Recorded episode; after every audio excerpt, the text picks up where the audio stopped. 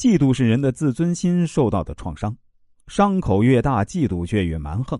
嫉妒造成的屈辱感，使人显得比实际上更渺小，使人丧失信心，把遭受的挫折当作灭顶之灾。其实，戴维仍是一位伟大的科学家。虽然他仅活了五十岁，但他生命的节奏非常快。他发现了钠、钾、氯、氟、碘等许多化学元素。发明了安全灯以及制取电弧的方法，他所做过的事儿，一个寻常人活一百年也做不完。但他争强好胜，凡事都要争第一。在科学上，一旦有了突破，新的问题摆在面前，他就一次又一次的不顾一切拼命干，向前冲。然而，他是个不甘寂寞的人，凡是贵族社会阶层的时髦享受和交际应酬，他一样也不能少。在他当了皇家学会会长后啊。更是成了贵族阶层的活跃人物，封建的等级思想开始加深，个人意识开始膨胀。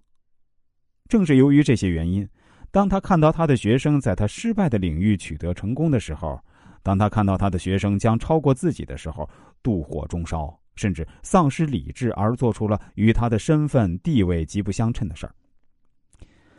的确，是举世闻名的伟大化学家汉弗里·戴维发现了迈克尔·法拉第的才能。并将这位铁匠之子小书店的装丁工招收到大研究机关皇家科学院做他的助手。戴维具有伯乐的慧眼，这是科学史上的光辉典范，人们争相传颂。戴维自己也为发现法拉第这位科学巨匠而自豪。然而，这位伟大人物留给我们的不仅有经验，还有他的教训，这就是嫉妒的恶果。由于戴维的百般阻挠，法拉第的自尊心受到极大的挫伤，他从事科研的积极性受到极大的压抑，他不得不放弃了他的电磁学实验，转向研究其他问题。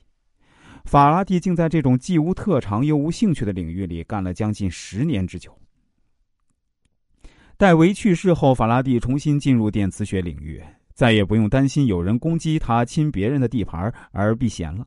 那时已是一八三一年。